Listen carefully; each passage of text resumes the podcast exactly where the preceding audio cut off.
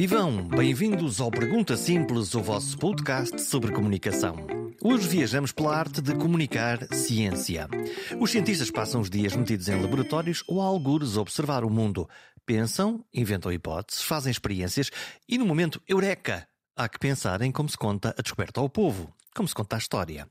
É isso o momento-chave da comunicação científica e, lato senso, tem uma grande ciência por detrás. Já voltamos a falar de ciência, mas para já no universo das percepções. Tem gostado dos últimos episódios? Tem partilhado com os vossos amigos? Era uma grande ideia e eu agradeço.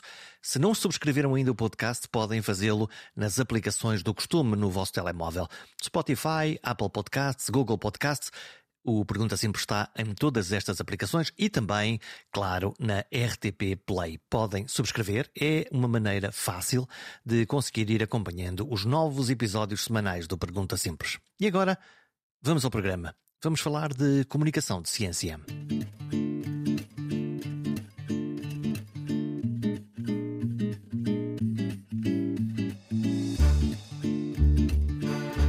O mundo infinitamente grande ou infinitamente pequeno merece sempre uma boa explicação. Os cientistas vagueiam no limiar entre o conhecimento, sempre limitado, e a ignorância infinita, o que é um grande motor. Movidos por uma curiosidade infinita, dedicam-se a fazer perguntas sem parar, procuram respostas, usam o método científico para tentar uma e outra vez confirmar ou infirmar a hipótese, a hipótese que foi uma e outra vez reformulada. É um caminho onde os fracassos são permanentes e as grandes descobertas raras. A ciência avança em pequenos passos e cada vez é mais complexa, mais abstrata e mais profunda, o que a torna mais inacessível para quem não compreende o mais simples, quanto mais o mais complexo e abstrato. Mas a ciência precisa de ser explicada, precisa de ser entendida, seja por analogia, seja por simplificação. Há que encontrar um caminho, uma narrativa, um vislumbre. É o que faz todos os dias Ana Sanches, uma cientista apaixonada pela arte da comunicação. Cabe-lhe hoje o papel de tradutora simultânea entre as minhas perguntas e os segredos dos cientistas. Cientista da alma, neste momento, não faço já investigação na área de, da biologia, que foi a área que me formei. E tens saudades? Tenho saudades, mas eu gosto de pensar que a parte da passagem para a comunicação me permitiu aumentar muito o leque dos temas científicos a que eu podia ter acesso e, portanto, de certa maneira, acho que ganhei. Eu tenho uma curiosidade muito grande e gosto muito de aprender coisas novas e isto de poder estar no lado da comunicação, a ter que aprender coisas para depois pensar como comunicá-las, é tão ou mais divertido do que fazer ciência. E estás aqui no, no Instituto, no ITQB, o que significa que vais, vais ir andando por aqui, vais espreitando ali nos laboratórios, vais perguntando então, o que é que estão a fazer aqui? Sim, e nós temos uma série de, de encontros também ao longo do, das semanas em que os investigadores da casa vão contando o que é que estão a fazer, como é que estão a correr o, o seu trabalho e, portanto, de alguma forma vou acompanhando o que, o que eles estão a fazer. Eu, neste momento, já não sou, não estou a coordenar o gabinete de comunicação do ITQB TQB, coisa que fiz durante muitos anos. Uh, mas continuo a, a, acompanhar, de certa forma, o trabalho do dia a dia e a gostar de ver a alegria que as pessoas têm quando encontram coisas novas, ou às vezes as frustrações do trabalho do cientista, que também acontecem. É, é um sítio muito bom para o se que, trabalhar. O que, o que é que frustra um cientista? O tempo, às vezes o tempo que as coisas demoram, às vezes os resultados que não são como os esperados, às vezes o chegarem a becos sem saída, às vezes coisas mais eh, prosaicas, como o financiamento que não se obteve ou o artigo que não foi aceito à primeira. Uh, que tem, tem muito a ver também com, com o trabalho e com o, destaque que depois é dado ao trabalho dos, dos cientistas.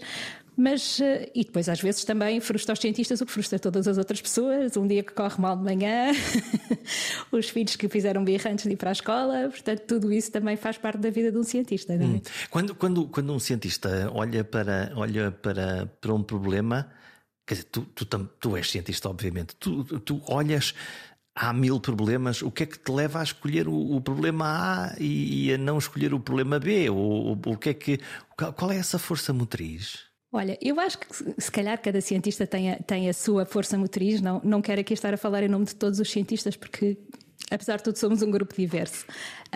Um, a mim o que, o que me motiva são quando começo a olhar para, para alguma área, e eu fiz, eh, fiz investigação na área de plantas, para mim fascinava-me olhar para uma planta e tentar imaginar uma coisa que parece ali parada no campo e que não está a fazer nada, tudo o que está a acontecer lá dentro e que nós não vemos e que é sinal de vida e de, de, de funcionamento, de energia, de, de tudo. Uh, a mim fascinava-me imaginar o que é que está a acontecer para além daquilo do que é visível e, portanto, essa era uma das coisas que me fazia uh, questionar e perguntar e querer, querer saber mais e descobrir mais como é, que, como é que funcionava. E eu posso dividir os cientistas em dois tipos. O cientista que, uh, interrogada, interrogado perante a planta e saber o que é que se passa lá dentro, nos procura dar uma resposta que nos dava um jeitaço. Por exemplo, como é que ela se reproduz mais depressa, como é que nós alimentamos mais pessoas. Ou aquele cientista que diz: Não, senhor, eu quero saber a nanocoisa do mecanismo de base que vai ser absolutamente revolucionário, mas que nenhum de nós, pobres leigos, percebe de que é que ele está a falar. Às vezes é assim. Uh, é engraçado porque, no fundo, o que tu estás a falar é esta, a, a, distinção que nós costumamos fazer entre o que nós chamamos a ciência mais fundamental ou a ciência básica e aquilo que é a ciência mais aplicada. A verdade é que a maioria das pessoas que está a fazer investigação acaba por eh, defender que as fronteiras não são assim tão diferentes e que mesmo alguém que está a tentar pensar como é que eu agora resolvo um problema muito prático e como é que eu consigo. E, e tem também questões mais fundamentais que o, que o movem. Mas é verdade que há temas que são depois mais complicados de explicar, na nanocoisa, uh, em, em, que o cientista está interessado. É alguém que está interessado em descobrir mesmo como é que funciona, quase como querer desmanchar um, um, aparelho e tentar descobrir como é, que, como, é que, como é que aquilo funciona e o que é que aquilo um, pode querer dizer sobre o mundo vivo, uh, neste caso que nós estamos a discutir. O que eu também gosto de, de pensar é que isso pode ser igualmente fascinante de explicar, porque provavelmente é algo que há muita, muito tempo alguém está a tentar perceber, ou alguma pergunta que ainda nunca ninguém pensou. E por outro lado, muitas vezes as aplicações aparecem de coisas que ninguém estava à espera. E aparecem depois. E aparecem depois. Uma das coisas que nós às vezes nos esquecemos, e agora voltando aqui à distinção entre ciência fundamental e ciência aplicada, por exemplo, as vacinas uh, que nós tivemos para o Covid. Claro que as vacinas que apareceram com o Covid apareceram porque muitos cientistas se dedicaram de uma forma, com um objetivo muito concreto, de desenvolver uma vacina para um, um vírus que estava a assolar todo o planeta, e claro que houve um, um, uma decisão política fortíssima e um grande investimento para que isso acontecesse, e as vacinas eh, surgiram. Mas isso não teria acontecido se não houvesse uma quantidade de conhecimento dito fundamental, as tais nanocoisas que se calhar ninguém ligava e que teriam sido muito complicadas de explicar para que é que serviam, ou às vezes sequer de imaginar para que é que serviam, mas esse trabalho desses cientistas e a curiosidade desses cientistas foi importante para que depois essas vacinas tivessem aparecido. Por isso eu não gosto muito quando nós começamos com estas separações do aplicado e do fundamental. Se calhar o que é fundamental agora será aplicado mais tarde, se calhar o que agora nos parece aplicado vai nos revelar uma questão fundamental sobre o, sobre o mundo. E portanto acho que todos, todos os ângulos são, são importantes para nós entrarmos e tentarmos perceber um bocadinho melhor como funciona o mundo, seja o mundo vivo, seja o mundo físico, seja o mundo social, todos os ângulos são legítimos. O que me estás a dizer é que para que a tecnologia, no caso das vacinas da Covid, tenha chegado mais rapidamente e nos tenha dado uma resposta em tempo útil, porque não tínhamos três anos para esperar, senão a pandemia ia fazer o seu, o seu caminho com o número de mortes seguramente muito, muito maior. O que me estás a dizer é que houve um conjunto de peças desta arquitetura, destes alicerces, que na realidade eles já estavam investigados e que a seguir depois lá está o fermento da pressa, por um lado, e o fermento do dinheiro eh, público que, que, que fez avançar o processo. De certa forma, é, no fundo, é isso mesmo. Já outras pessoas tinham pensado em que, por exemplo, as vacinas de RNA que podiam ser uma boa estratégia, mas ainda não tinha eh, havido uh, oportunidade de as, de, de as pôr a funcionar. Mas mesmo antes de alguém sequer pensar que poderiam ser vacinas, alguém teve que estudar as moléculas de RNA, alguém teve que ter a ideia, pera, mas se nós temos estas moléculas, calhar podemos usá-las em nosso proveito. Portanto, alguém teve que estudar muitas outras coisas antes de conseguir desenvolver uma vacina. E sim, não teria sido possível. E outra coisa que também é importante nós pensarmos, poderia não ter sido possível, poderia, apesar de todo este conhecimento, a tecnologia não ter conseguido. A tecnologia não nos dá sempre respostas. Esta é uma das coisas que eu acho que é importante nós também percebermos. A ciência ajuda-nos a perceber imensa coisa, a ciência torna possível uma série de tecnologias, mas não é uma bala mágica que tem sempre resposta para todos os problemas. Há alguns problemas, poderemos tentar compreendê-los melhor e poderemos tentar encontrar soluções, mas não teremos sempre uma resposta. Tivemos Quer... sorte nesta pandemia. Tivemos sorte, não é isso? Esse é o ponto. Tive... Quando... Lá está, tivemos sorte porque a tecnologia estava lá, porque foi possível assemblá-la toda. Toda, porque as vacinas depois resultaram na prática, os ensaios clínicos tiveram sucesso, tudo isto correu bem. Uma cientista acredita em sorte? Ah, um bocadinho, um bocadinho de sorte. então, mas, Se calhar não lhe chamamos assim, mas sim. É, é o acaso, no fundo, acaso. não é? Quer dizer, lá está a maçã que cai na cabeça do cientista. É, é Começamos por aí. Uh, isto uh, destrói então esse argumentário, normalmente das teses mais negacionistas, que é isto é demasiado inseguro porque isto apareceu agora. Eles investigaram à pressa isto e agora estão aqui, no fundo, a usar uma tecnologia que é arriscadíssima que daqui a uns tempos a gente vai descobrir que é arriscada. Muitas coisas já se sabiam, muitas coisas uh, sabiam que era, sabia-se que eram seguros, seguras, uh, uh, muitas coisas podíamos ainda não ter a certeza absoluta, mas tínhamos muitas indicações de que poderiam, que seriam provavelmente seguras. Os ensaios clínicos também serviram precisamente para fazer estes testes Agora, em relação a tudo o que nós fazemos e a todas as tecnologias que introduzimos, há sempre graus de incerteza associados. Ninguém, em perfeita consciência, nenhum cientista pode dizer isto é 100% seguro para sempre e nunca vai haver nenhum problema. Não há evidências nenhumas de que não seja seguro, que não seja seguro. Portanto, esta é a nossa melhor aposta neste momento. Como é, que, como é que tu lidas com, com a incerteza? Essa palavra interessa-me. É, eu gosto muito, eu confesso que gosto muito de pensar nesta ideia de incerteza eh, na ciência. Eu, na minha vida pessoal, lido muito mal com a incerteza, eu gosto das coisas direitinhas. uh, e todos nós, de facto, não lidamos bem com a incerteza. Nós preferimos saber o que vai acontecer do que não saber o que vai acontecer.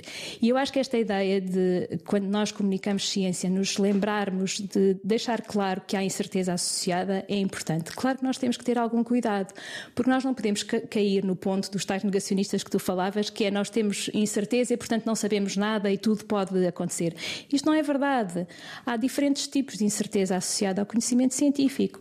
Há coisas que é muito improvável que se venham a demonstrar que a ciência errou. É muito pouco provável que a Terra, afinal, seja plana, não é? Portanto, eh, há certezas que nós temos é muito pouco provável que apareçam evidências que venham a contrapor uma, uma determinada teoria, uma determinada ideia que nós temos sobre o mundo. Apesar de tudo, parece que os cientistas fazem quase gáudio em contrariarem-se sempre uns aos outros.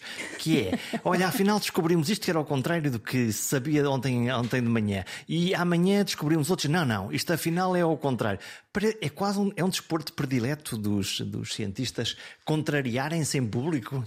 Olha, eu não sei, não sei se, será, se será verdade. Eu acho que em algumas áreas parece acontecer mesmo assim, eu acho que isso acontece por dois motivos. Acontece precisamente porque nós estamos a trabalhar ou esses cientistas estão a trabalhar em áreas de, de fronteira do, do, conhecimento, onde as certezas podem ainda não ser tão grandes e, portanto, aí poderá haver uma verdadeira uh, diferença.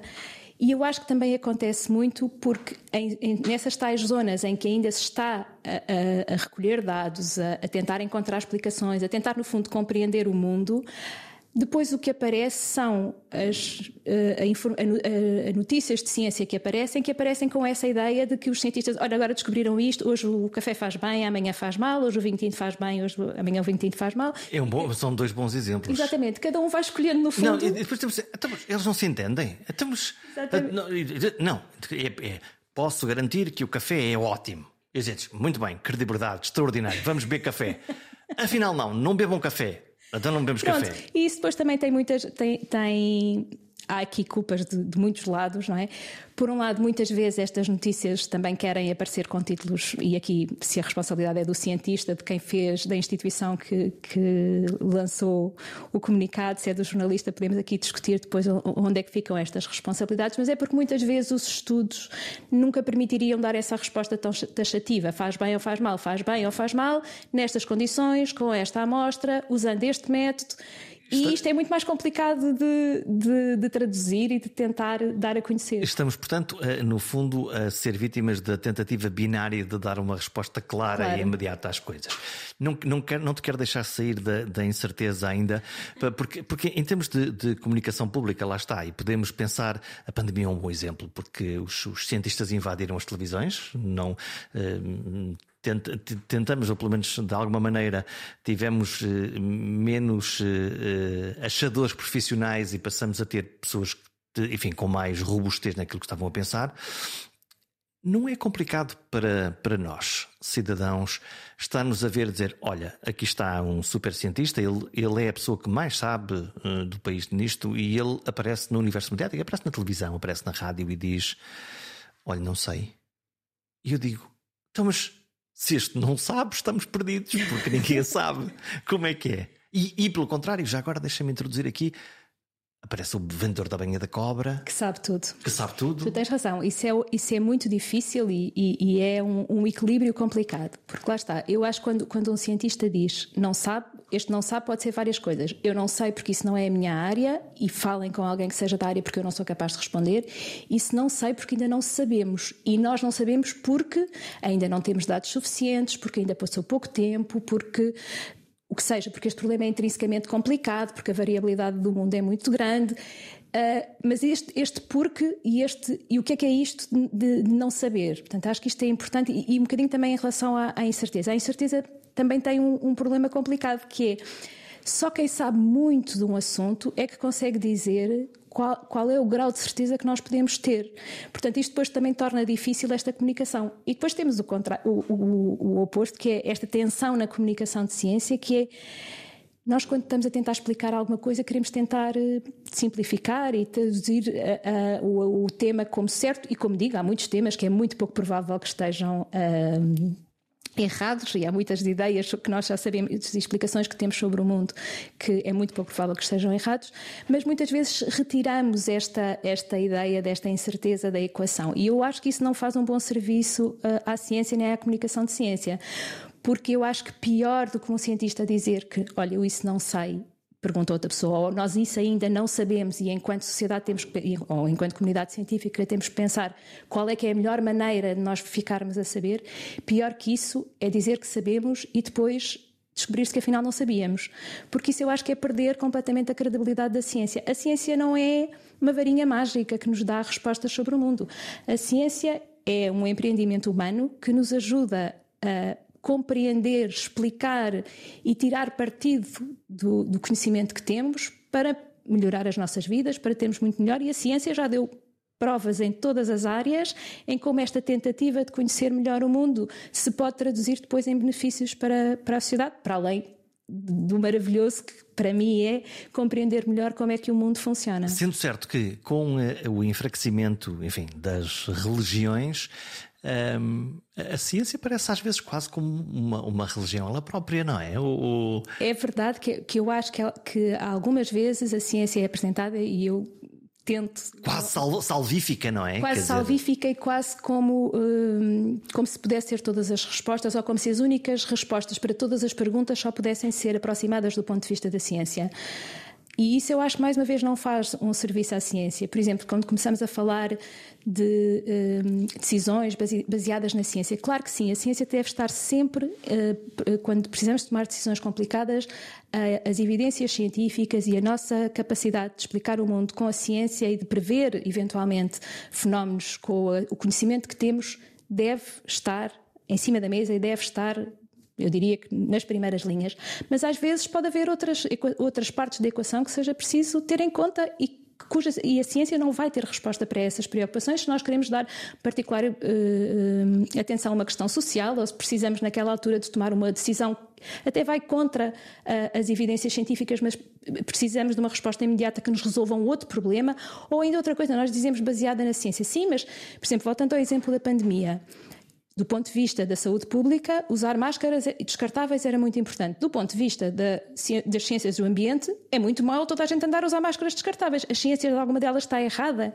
Nenhuma está errada. Mas depois alguém tem que fazer o equilíbrio entre estes conhecimentos. Eu acho que é importante percebermos que a ciência é uma ferramenta para perceber é, é o corpo de conhecimento que obtivemos, mas é principalmente esta ferramenta que nos ajuda a propor teorias, contrapor essas teorias com as evidências que recolhemos e tentar, a partir daí, extrair a melhor explicação possível sobre o mundo lá está, vivo, o mundo físico, o mundo social, onde estamos. Quão, quão, quão, irritada ficas tu quando, quando os decisores, nomeadamente os políticos, mas não só, tomam decisões não apenas fazendo esse contraponto, mas dizem: não, não, mas a minha intuição diz exatamente o contrário desse tubo de ensaio. Quer dizer, é, é, é, irritante, obviamente, e eu acho que é principalmente irritante para quem é especialista de uma área uh, perceber que, não, que aquela decisão não é mais. Mas, mas apesar de tudo, irrita-me menos isso do que alguém me tentar convencer que está a tomar a decisão baseada na ciência, quando eu sei que a ciência ainda não tem força suficiente para aquela decisão ser tomada. Portanto, Portanto tu preferes uma decisão que seja intuitiva e, e, quase, quase eu sinto que é assim e não portanto é bem, tenho não é que responder. Só o que eu sinto, não é só o que eu sinto, mas é eu tomo esta decisão, sei que a ciência diz isto, mas por esta preferia que não fosse só porque eu sinto, mas porque para o benefício da população neste momento, para, uh, por uma questão monetária, por uma questão que eu consiga uh, perceber. Portanto, sei lá, se calhar o que eu sinto irritar-me-ia. Mas o que eu quero dizer é que eu compreendo que não se siga sempre a ciência, esta ideia do seguir sempre a ciência pode não ser possível porque pode haver outros constrangimentos. O exemplo das máscaras era interessante porque, na altura em que sabíamos que as máscaras eram importantes, não havia capacidade de as produzir. Por exemplo. E por isso, exemplo. isso, é uma contingência inultrapassável. Exatamente, exatamente. E, e, é uma coisa com que os cientistas que sabiam de uh, vírus, vírus respiratórios e de doenças sabiam perfeitamente que, claro, que máscaras é ótimo. E, e Mas não há. Não há. E esse é um ponto que é, que é extraordinário. Olha, vamos à, à maneira como os cientistas eh, eh, comunicam. Olha, o telefone está a tocar, portanto deve ser um cientista que está a ligar para nós. Com certeza. A dizer, é não, afinal, não era, afinal não era isto. Olha, como é, que os, como, é que os cientistas, como é que os cientistas comunicam? Como é que eles estão a comunicar? Não? Olha, eu acho que os cientistas estão a comunicar eh, cada vez mais e cada vez melhor. Eu já comecei a trabalhar eh, na área da comunicação, aliás, eu passei da área de investigação para a comunicação, ainda havia muito pouca gente uh, envolvida na comunicação de ciências, já se faziam algumas coisas, mas eu acho que há cada vez mais uma consciência, quer dos cientistas, quer das instituições científicas, que não podem ficar calados. Como é que os cientistas podem comunicar? Eu acho que é quase. Eu gosto de dizer que os cientistas às vezes dizem, ah, mas eu não tenho jeito. Hum. Calma, como não tem jeito? Há tantas maneiras diferentes de comunicar que pelo menos experimente. Pode comunicar escrevendo, pode comunicar falando, pode comunicar fazendo experiências com as crianças, pode ir às escolas e contar a sua história, pode. Há tantas maneiras diferentes. Queres-me explicar o, que é que, o que é que é isso? Eu não tenho jeito. Como é que é isso? Olha, não sei, é o que alguns cientistas nos dizem. Ah, eu, eu para comunicar não tenho muito jeito. Tenho muito jeito para investigar, mas para comunicar não tenho. Eu, eu até aceito, eu acho que nós não devemos obrigar os cientistas que não querem comunicar a comunicarem, mas eu às vezes digo, pronto, pode não ter jeito para ir à televisão falar, ou pode não ter jeito para fazer uma palestra, pode não se sentir confortável nesse, mas há outras formas de comunicar e por que não fazer desenhos, fazer esquemas, ajudar o designer a, a, a, transformar aquelas ideias que tem numa ilustração. Quer dizer, há tantas maneiras diferentes de comunicar. Uh, nós, nós agora, esta, esta semana, vamos, vamos ter o, aqui o dia aberto do ITQB, que é um dia em que nós procuramos mostrar os projetos de investigação que fazemos. E e é, é, é, mesmo, há tantas maneiras, há cientistas que vão estar a, eh, a, eh, a, mostrar às crianças, a desmistificar um bocadinho algumas, algumas ideias, a mostrar como as reações químicas também estão presentes nas brincadeiras que elas podem fazer. Vamos ter visitas aos laboratórios, quer dizer, um cientista, claro que é capaz e tem jeito para mostrar a sua, o seu laboratório e falar dos seus projetos de investigação. Mais, a mais ninguém brilha os olhos com, com, o seu, com um projeto de investigação do que o cientista que está diretamente e, envolvido nele. E isso ajuda? Essa, Eu acho que ajuda. Essa, essa, eu acho que ajuda a trazer. O corpo que se move. Eu acho que sim. Eu acho que ter estas pessoas que estão, que se entusiasmam, lá está, com o que é que se passa dentro de uma planta ou dentro de um microorganismo ou dentro do que for e que transmitem isso, eu acho que sim. Eu acho que isso ajuda. Então, e agora aquela parte que é, eu agora tenho que explicar a nanopartícula, a descoberta mais intrincada, a relojoaria fina que eu e os meus pares eh, conseguimos falar através de complicados textos científicos e agora tenho que explicar isto à Dona Maria. Que está lá em casa. Exatamente, é isso. E, e, como digo, eu não estou a dizer que para todos os temas seja possível ir ao detalhe do que o cientista está a tentar descobrir. Como é que se faz? Como é que Mas se pode eu, fazer? Eu acho que mesmo quando não é possível explicar o detalhe, eu, eu consigo dizer: olha, eu estou a estudar Uh, estou a tentar perceber uma coisa que os cientistas há 100 anos andam a tentar perceber e ainda não perceberam. E depois, se a Dona Maria disser, então, mas conta-me um bocadinho mais sobre isto. Sabe, Dona Maria, eu tenho aqui, aqui na nossa pele vivem uns, uns micróbios, são parecidos com os que nos causam doenças, mas estes fazem-nos bem. E, e, dentro destes micróbios ninguém sabe muito bem como é que eles funcionam. E eu estou a tentar estudar isso. Ah, mas como é que estuda isso? Ah, eu uso um microscópio ou, uso, ou tento partir este microorganismo em bocadinhos e vou tentar ver que, de que partes é que ele é feito e como é que ele é feito lá por dentro. Vais aproximando-te. Vou aproximando. Mesmo, mesmo quando nós chegamos a conceitos uh, que para nós, alguns são abstratos e nós vamos começando a compreendê-los, a célula, o átomo, mas, mas depois isto parece sempre ter mais uma camada. Um, um, mais uma camada, não é? De, isto é, e nós olhamos e dizemos o universo é infinitamente grande. Sim. E parece que os cientistas estão exatamente apostados em ir para o infinitamente grande e, pelo contrário, quando a gente acha que já chegou ao mais pequeno ainda mais qualquer coisa eles ainda inventam mais 3 Exato. graus na subcave. Lá está. Isso é a tal curiosidade de e agora o que é que estará a seguir e agora o que é que estará a seguir. Um, mas eu acho que nós temos que tentar ir aproximando. Eu, eu, gosto muito de usar a analogia da, da, da, cebola, não é? Nós vamos começando por fora, vamos tirando cascas, mas também temos que esperar. Uma coisa que nós também sabemos já na comunicação de ciência é que nós temos que tornar isto num diálogo. Isto não, não pode ser eu, de repente, palestrante falar sobre. Porque para isso eu posso começar a, por definir: olha, agora vou definir o que é uma célula, depois defino o que é um átomo, depois defino. E agora a seguir já percebeste o que é tudo, então agora. Isso é uma aula. Exatamente, e não é, não é isso que nós queremos. Nós queremos conversar com as pessoas, queremos ouvir também as, as, uh, do outro lado quais são as dúvidas que têm, quais são. E às vezes é muito engraçado. Agora estavas-me a fazer lembrar uma coisa, desculpa se calhar sai um bocadinho, um bocadinho do tema. Este programa é anárquico, como, então, pronto, como sempre, então maravilhoso. Portanto, podemos ir para então qualquer é como, lugar. Como, como, o meu cérebro. Uh, o, estava-me a lembrar que, que às vezes as questões das pessoas nem são científicas. Eu estava-me a, a, lembrar de uma viagem de, de, de táxi que tive na altura da pandemia e o taxista me dizia: Eu não vou levar a vacina. E eu, uh, pronto, pensei que não posso, alguém que trabalha em comunicação de ciência não pode deixar passar isto. eu não vou, vou deixar. eu tenho que convencer esta pessoa. Mas uh, comecei a conversar um bocadinho e depois de repente pensei, isto não está não está a resultar, isto não, não, não estou a conseguir minimamente fazer pergunta. Por em vez de estar a tentar explicar que a vacina era segura e que não sei o quê, que não sei o que mais, fiz apenas a pergunta: mas o que é que, o que, é que o faria mudar de opinião? E esta é uma pergunta muito engraçada de fazer às pessoas, porque é que a obriga a pensar o que é que eu tenho de facto contra isto.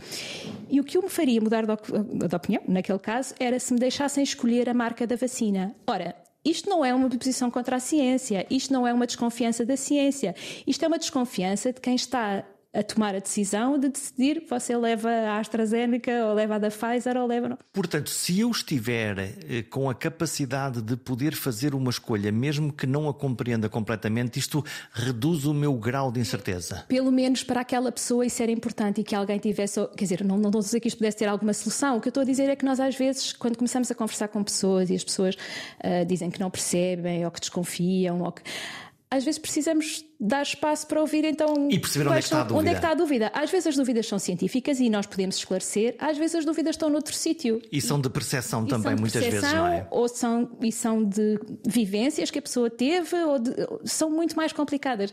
Eu, eu, há um filósofo de ciência de quem eu gosto muito que se chama não me quero enganar o nome dele, uh, Lee McIntyre, que escreveu um livro que o, o, segundo, pelo menos, já está traduzido em português, que se chama Como Falar com um Negacionista. E ele, no fundo, faz este exercício que é como é que eu faço para falar com quem uh, já está completamente do outro lado. Ele chega um bocadinho à conclusão que falar com quem já está tão afastado da realidade assim é muito complicado, mas chega também a esta conclusão de que eu preciso perceber onde é que está o problema, porque às vezes o problema não tem nada a ver com a ciência, não tem a ver com a desconfiança da ciência, tem a ver com. Eu sempre me enganaram na minha vida, sempre me. E portanto, em princípio, estão a tentar enganar-me outra vez. Estão a tentar me enganar. Pronto, exato. E, e por outro lado. Eh, ele também, também acaba por concluir, e é um bocadinho a conclusão que nós acabamos por chegar quando começamos a discutir estes temas da comunicação de ciência e da incerteza e tudo mais. A comunicação de ciência quase que tem que ser eh, uma comunicação unipessoal, quase uma comunicação, a comunicação para, para, grandes quantidades de pessoas, quando o objetivo é mudar opiniões ou ir muito fundo numa questão, é muito complicada porque cada um de nós tem o seu, a sua base de conhecimento e mais do que isso, tem as suas, as suas emoções, as suas percepções, as suas dúvidas e mesmo aqui os, todos os cientistas aqui do ITQB, eu tenho a certeza que, que se forem honestos, reconhecerão que em algumas das suas decisões não são sempre seres completamente objetivos e racionais para tudo. Nós também lá está, às vezes falamos na sorte, às vezes. Portanto, tudo isto faz parte de quem nós somos. Olha, tu falaste um bocadinho do, dos, dos, cientistas que comunicam, da, da, maneira até como falam com as crianças, isso é, é muito interessante. Ah, as crianças nascem claramente curiosas, a, faz, a fazer perguntas, muitas perguntas, muitas perguntas. Sim. E, e, nós envelhecemos e estupidificamos, é a minha sensação. É um bocadinho, eu acho que nós todos temos um bocadinho a sensação, e muita gente acha que o sistema escolar mata a curiosidade. Eu já ouvi várias. Parece, não é? Não tenho, não tenho uh, estudos sobre quer dizer, não, nunca estudei o assunto, portanto Cal, não sei cala, se é isso. Cala-te, não perguntes, olha, isto é assim é, e empina a matéria. Exatamente se é o sistema escolar, se nós depois não temos as crianças que não passaram pelo sistema escolar em que possamos dizer, olha, aqui está estas que nunca foram à escola e continuam curiosíssimas. Se calhar faz só parte do nosso processo de crescer. Um, mas é verdade, e eu de certa maneira acho que muitos cientistas são como são porque mantêm, por alguma razão, ou porque passaram pela escola mais incólumes, ou porque tinham o gene da curiosidade mais desenvolvido, não sei, a, a continuar com essa curiosidade quase infantil de, de, fazer perguntas. Eu acho que também é por isso que os cientistas gostam tanto de explicar o que fazem a crianças, porque todas aquelas perguntas que vêm do nada e que é muito giro, porque eh, eu agora há muito tempo, como já não estou ativa na, na, no trabalho de bancada e não tenho projetos de investigação na área da biologia, não tenho feito tanto isso. Mas às vezes as perguntas que as crianças me faziam punham mesmo, epá, nunca pensei disto desta maneira. Bem visto, bem visto. vou, vou Olha, tenho que ir para o laboratório, tenho que ir para o laboratório ver isto deste ângulo que eu nunca tinha pensado. E quem diz crianças também, obviamente, quando se fala com adultos, às vezes, porque têm outra experiência, porque têm outra perspectiva, é, é muito engraçado conseguir uh, ouvir de repente, espera, Uh, este problema agora visto pelos teus olhos é complicado. E por isso é outra das coisas que eu também gosto muito na comunicação de ciência em particular, que é, é uma oportunidade para os cientistas num determinado momento, saltarem para os sapatos do outro lado e pensarem como é que é este problema ou como é que é este meu tema que me apaixona tanto, visto por quem nunca pensou nisto. Na vida real. Exatamente. Por exemplo. E, e isso, lá está, mas é esta, esta ideia de. Os cientistas lidam bem com a ideia de serem questionados. Não pelos pares, não. Eu, eu, percebo que pelos pares nós estamos a falar de dominam a mesma linguagem, o mesmo jargão, uh, no fundo o mesmo código, mas o, o ignoto povo que diz, hum, mas olha que isso, olha que não, não é? Lá está. Se calhar, se calhar não, nem sempre lidam bem, se calhar até porque às vezes isso, olha que não, olha que não. Até, até eles sabem que têm razão. Está, até não... estamos a falar de pessoas com QI gigantesco, seguramente maior que a média da, da população, e portanto. Se calhar. E têm um ego. Ou, ou pelo têm um ego também, e, e, e, verdadeiramente são pessoas que estudaram muito, durante muitos anos um assunto. É a mesma coisa que eu ir ao cardiologista e ele dizer: Eu acho que você precisa de, de ser operado e eu dizer, ah, eu acho que não, eu vou ali falar com aquele senhor merceeiro e Olha que eu não acredito. pergunta, o merceeiro a mim disse-me que não era preciso e portanto não vou fazer. Quer dizer, isto é, é, a dada altura é um bocadinho ridículo, portanto alguém que estudou durante muito tempo um assunto, obviamente, uh, uh, achará que, que, que, sabe muito sobre o tema e que dificilmente alguém lhe poderá fazer alguma, uh, apontar, ou que um leigo poderá apontar uma coisa que ele não tenha reparado. Mas Ponto número um, isso pode não ser verdade, porque ele pode nunca ter pensado de outro ângulo. Uma das coisas que eu gostei de assistir durante a pandemia, em conversa com cientistas, é que eu acho que pela primeira vez os cientistas também se aperceberam que não é só falar sobre a ciência, não é só explicar a ciência.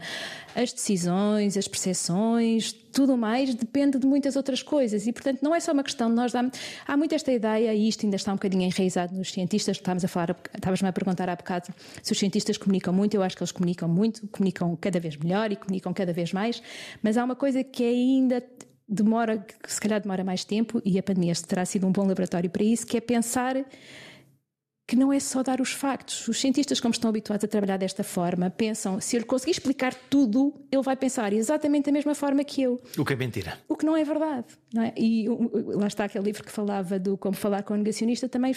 Não é uma questão de lhes dar os factos todos, porque ninguém. Não, não é uma questão de saber mais.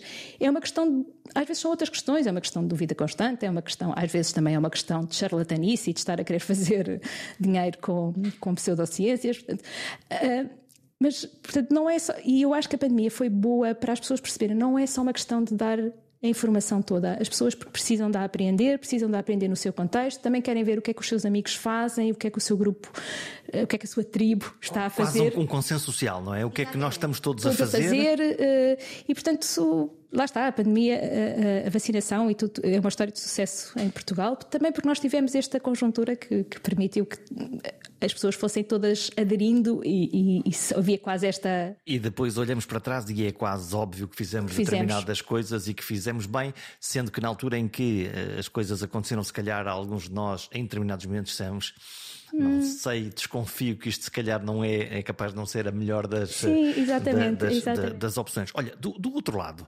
daqueles que têm que selecionar, daqueles que são perguntadores profissionais, dos, dos jornalistas, esta, esta relação entre o jornalista que tem que simplificar a mensagem para que todos eh, a possamos compreender e, e- e o cientista que ortodoxo que acha que o rigor absoluto é uma, um, um ponto não negociável. Como é que é esta tensão? Olha, mais uma vez, depende um bocadinho dos cientistas e é outra coisa que eu acho que também tem havido uma aproximação cada vez maior, embora os jornalistas perguntadores de ciência também são cada vez menos e, portanto, não há tantas oportunidades assim. Estão a desaparecer? há cada vez menos jornalistas de ciência, sim. Eh, Tens alguma ideia porquê? Eu não tenho ideia porquê, porque, quer dizer, tenho algumas ideias do que vou ouvindo. Não, não sou jornalista, não trabalhei em redações, mas o que eu ouço é que os- os- as redações estão a encolher e, ao encolher, diminuem eh, o número de jornalistas especializados em determinados temas e, apesar de tudo, fazer cobertura sobre ciência. Um perguntador profissional chegará, mas há algumas eh, Nuances. nuances, que é importante um jornalista ser especializado. Portanto, como estamos a jornalista de desporto, desqualificar-nos, não é? eu acho que de alguma maneira a ideia que, que transparece é que um jornalista hoje está a cobrir eh, ciência, amanhã está a cobrir eh, futebol. E ou- assim é mais barato. E provavelmente assim é mais barato, sim. Então, como é que é essa tensão entre, entre cientistas e jornalistas? Uh, esta tensão acontece de- por muitos motivos e acontece uh, desde logo porque os objetivos do trabalho de um e do outro são diferentes. Uh, Se tivesse histórias, estou à espera delas, como é evidente, esses momentos de tensão. os, os ritmos são, são, são de trabalho são diferentes, não é? Um investigador que está uma vida inteira a trabalhar num assunto e, e, de repente um jornalista que, quer que ele É simplifique É é, agora seis. para já e quer uma resposta para as seis. E portanto eu acho que há aqui também uma aprendizagem mútua de, de- do que é que é possível fazer e do que, do que, de como é que se pode trabalhar em conjunto. E eu acho que, mais uma vez, tenho a sensação, aqui dentro pelo menos, que há cada vez mais esta sensibilidade. Quando o jornalista quer um comentário sobre um artigo que saiu e que é preciso comentar até às seis, já começamos a ter cientistas que, diziam, que dizem, ok, eu até às seis consigo. Porque se não fores a jogo, no fundo Se não, não fores a apareces. jogo, não apareces. E aí entram, tu há bocado estavas a dizer, aparece, vem outra pessoa que não sabe nada do assunto e Se não parece que sabe sobre os temas. venha, venha, venha, Venha, venha, venha venha da, da banha da venha cobra. da cobra. E portanto, eu acho que isto os, os, eh, cientistas também estão, estão cada vez mais, mais conscientes. Um- Uma coisa que os cientistas detestam é que os obriguem a falar de temas que eles não dominam, e eu isso acho que ainda bem. Eh, Mesmo durante a pandemia, alguns cientistas apareceram de vez em quando a extravasar um bocadinho as áreas que, que- que dominavam, e eu acho que é preciso termos aqui algum cuidado. Uma das coisas que eu acho nas atividades de divulgação e de comunicação de uma instituição é preciso nós termos. Os cientistas não são sábios, não é alguém que sabe tudo. Então, já, já agora, como é que tu, num- aqui nesta instituição ou num outro sítio, como é que tu escolhes essas fontes? Como é que tu escolhes a fonte certa? E, e- e já agora, se me permites a segunda pergunta, e quando a fonte certa é de facto a pessoa que mais sabe, mas a sua capacidade de comunicar ou de ajustamento ao meio não funciona tão bem? É assim, escolher a pessoa certa não é tão complicado assim, porque apesar de tudo, nós depois, quando estamos numa instituição, sabemos os projetos de investigação que estão a acontecer e, portanto, se vá um, um- um- de repente um artigo sobre resistência a antibióticos, por exemplo, que é um tema que se trabalha Tu aqui, quem eu sei quem são os investigadores que estão na área e, e até posso falar, porque como há vários investigadores a trabalhar na resistência a antibióticos de diferentes perspectivas, eu até posso falar com vários e dizer, olha, o que é que tu achas? É isto? É Quem é que é o melhor de nós? quem é que nós podemos, quem é que é a pessoa que faz sentido. Muitas vezes o, o- o cientista que acaba por ser aquele que é para, para falar está disponível e tudo corre bem. Às vezes eh, diz que não, que não quer, porque não tem jeito, ou porque não sabe fazer, ou porque. eh, e aí há o tentar convencer e o dizer, mas então treinamos aqui, conversamos nós um bocadinho. O treino é importante? O treino, o treino, ou pelo menos esta conversa, não estou a dizer o treino no sentido de vir, irem as frases feitas, até porque tu sabes que isso é impossível, uma pessoa bem Isso, isso há falso, não é? só, só faço, eu acho que na prática não, não, nunca resulta, mas portanto, esta ideia de conversar aqui, a pessoa que está a coordenar agora o nosso gabinete de comunicação faz isso muitas vezes, não é? Que é, senta-se com o investigador e diz: Então, agora vou fazer de jornalista. Eu pergunto-lhe isto, porque é que responderia, não sei. E portanto, isso também vai, vai hum, aliviando um bocadinho Diminuindo ansiedade. ficando também. e desmistificando esta ideia do que é a interação com, o- com o jornalista. E portanto. Às vezes é mesmo impossível, quer dizer, se uma pessoa se recusa porque se recusa porque se recusa, pronto, não. O que nós tentamos sempre é que não deixar o perguntador sem um, sem um alguém, sem, sem uma fonte, coisa. não é? Portanto, se não é este, então diga-me quem. E, e, então, e, e, e, a outra parte disto, que é, ainda por cima com jornalistas cada vez menos especializados, que é, uhum.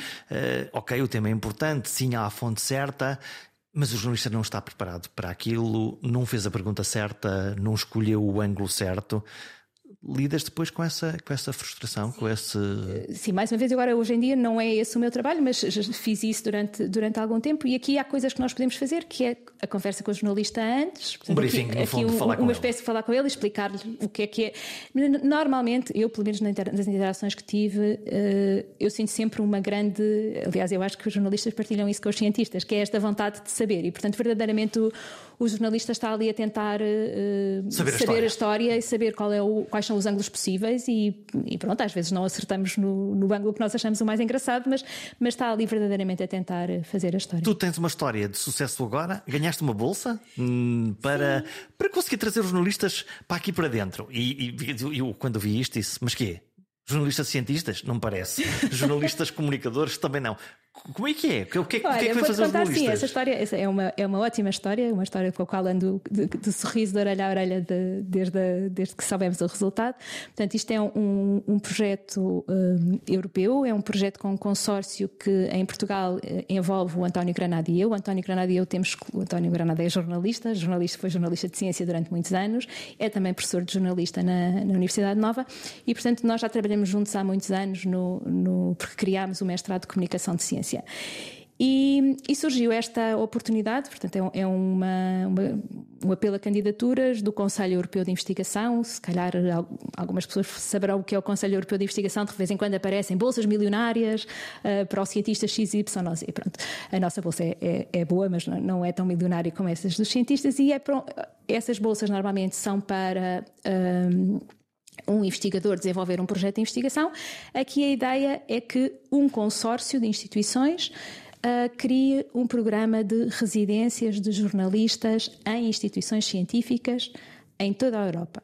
Portanto, a ideia é esta. Imagina uma carga de trabalhos para selecionar dos jornalistas da Europa e como é que se faz essas residências. Isto tudo ainda está. Vamos, estamos agora a começar. Ganharam e, e disseram. Oh, oh, exatamente, oh, exatamente. E agora vamos ter mesmo por isto. Portanto, este consórcio envolve-nos a nós aqui da Nova em, em, Portugal, envolve a Universidade de Pompeu Fabra em Barcelona, envolve um centro de uh, ética para o jornalismo em Itália e uma consultora científica em Israel. E portanto, nós agora de facto vamos ter que começar a pensar uh, como é que isto se faz, sendo que temos algumas ideias, pelo menos temos alguns, alguma, alguns sonhos do que como é que gostávamos de, como nós imaginamos isto é no fundo como existem as residências dos artistas e nós aqui no ITQB já tivemos vários, dois ou três artistas que fizeram residências e no fundo vinham para cá e faziam as obras de arte, inspiravam-se no que quisessem e faziam as suas obras de arte. Mas, uns projetos que houve há uns anos em parceria com a Direção-Geral das Artes. E no fundo a ideia é um bocadinho esta: o jornalista tem, vai ter que propor uma ideia, da mesma maneira que estes artistas tinham que propor uma ideia, portanto vai ter que propor alguma coisa e vai ter que dizer para que instituição é que gostaria de ir. Ainda estamos aqui a ver se as instituições se oferecem, se, como, é que, como é que tudo isto vai funcionar. E depois o jornalista passa 3 a 5 meses nessa instituição, ou até pode ser que possa ser possível em mais que uma instituição, período durante o qual recebe uma bolsa que é suposto ser. Hum, quer dizer, permiti-lo viver durante esses meses sem precisar de fazer outros trabalhos, porque o que nós queremos é que ele se possa dedicar em exclusivo a esta residência. E depois, o que nós acreditamos é que, entendo os jornalistas dentro das instituições, eles possam encontrar aquelas histórias da ciência. E vão encontrar. Eu acho que vão. Vão, e, não, e lá está. E vão fazer, vão fazer formação na realidade também, vão, vão fazer... na, maneira de pensar, na maneira de ver o mundo, na maneira de investigar. De tudo. Eu, estou, eu, estou, eu, eu gosto muitíssimo desta ideia, portanto, esta ideia do, do, do Conselho Europeu de Investigação de, de propor que se fizesse este tipo de residências é, acho uma ideia muito boa, porque eu acho que é isso que falta. Uh, as notícias sobre ciência vão aparecendo porque há artigos publicados e depois há os comunicados de imprensa, mas no fundo a ciência é retratada como se fosse uma sequência de momentos eureka e isso não é nada do que a ciência é. A ciência não é isso. E portanto, um jornalista que possa passar 3 a 5 meses livre do seu emprego, só concentrado no dia a dia do que é um instituto de investigação, acho que podem, podem sair daqui coisas fantásticas e além das ideias. Obviamente terão que propor algum projeto jornalístico para, para fazer, mas eu estou convencida que para além do projeto que daí sair, surgirão outras coisas. Uma das coisas importantíssimas neste projeto e que nós queremos muito prezar é que a proposta é do jornalista e o jornalista é independente. Portanto, se ele encontrar histórias que não são tão bonitas sobre a ciência, não serão. Há que enfrentar. É que enfrentar é para contar as histórias que acha. Se calhar às vezes contar como pode ser frustrante não obter um resultado, pode ser útil para que as pessoas história. percebam. É verdade, e pode ser útil para que as pessoas percebam que a ciência é isto, é uma tentativa de explicar o mundo, é uma tentativa que às vezes corre bem e às vezes nem por isso. Olha, nós estamos praticamente a terminar, mas está tudo louco com a inteligência artificial. Chamada inteligência artificial, não sei se está inteligência artificial, não sei, aquilo parece, no, no, no fundo, aparentemente o fogo de artifício é francamente apelativo, é o que eu posso dizer. Hum, Estás, eh, estás do lado da tribo dos eh, muito animados com a ideia de ter uma máquina mais esperta que nós ou, ou, ou no lado dos preocupados com, com esse caminho? E, e, o não controle desse caminho, no fundo, não é? Sim, eu confesso, eu sou uma pessoa cautelosa e, portanto, fico um bocadinho preocupada. Acho, acho, entusiasmante ao mesmo tempo, não é? Não posso deixar de achar entusiasmante tudo, tudo isto que, que esta, esta inteligência artificial que já temos, que é verdade que há muitos que defendem que nem é bem uma inteligência, é uma aprendizagem uh, artificial, é, é, no fundo é, é um reunir muitos, muita informação e tentar tirar sentido dessa informação.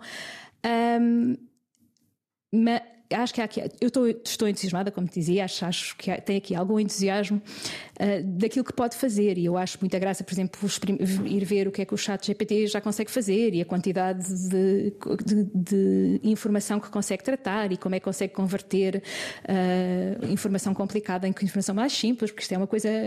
Fico um bocadinho preocupada se ficamos aqui todos sem, sem emprego, uh, mas acho, acho interessante. Acho também que, e, e, não sou só eu que acho, quer dizer, as próprias revistas científicas estão a, a revelar alguma preocupação com estes modelos de, de linguagem automática, que de repente nós conseguimos ter pedir ao chat GPT, escreve um artigo científico e de repente ele inventa, vai buscar informação verdadeira e informação falsa e de repente escreve uma coisa que não é uh, verdade. Podemos ter a recriação de uma falsidade nas narrativas que não. Eu li um artigo do, do pai da inteligência artificial, um dos pais da inteligência artificial, de que dentro de pouco tempo perderemos a capacidade de descobrir a fronteira entre, entre o que é, é falso e o verdadeiro?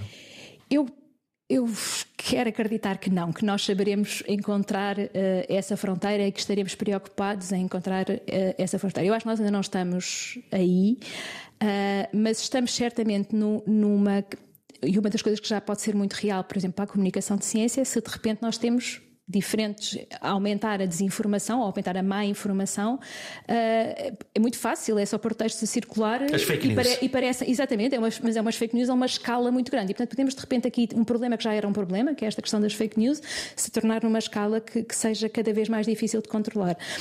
Aqui eu acho que nós vamos ter que saber reganhar ou, ou, não perder completamente, porque nós, apesar de tudo, eu acho que a ciência, as instituições científicas e os cientistas ganham, têm alguma uh, confiança, mas nós vamos ter que reconhecer que vai ter que haver instituições, não é a instituição da verdade, porque isso não vai Curadores. existir eu não sei se. Eu, eu acho que os curadores terão que ser, se calhar, bons órgãos de comunicação social, boas instituições científicas que vão navegando e que vão tentando. Eu, eu assusta-me um bocadinho pensar que há a entidade que diz esta informação é verdadeira, mas sim os curadores que vão selecionando e, e, dando tanto quanto possível a garantia de que aquela informação uh, é verdadeira ou que pelo menos assenta em, em informação, em, em, informação fidedigna e que foi validada por alguém. Portanto, ir, sim, no fundo a ideia dos curadores acho que faz sentido. Entre uma grande descoberta impossível de comunicar ou uma assim assim, mas que facilmente é comunicável, para que lado depende o teu coração? Para a grande descoberta, é impossível de comunicar.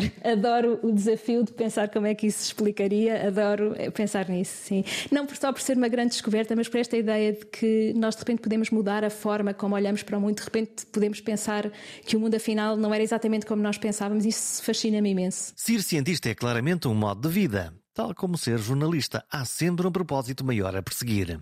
A curiosidade é o motor. O vislumbre da descoberta, do novo, da explicação do inexplicável é um ponto comum entre estas duas missões de vida.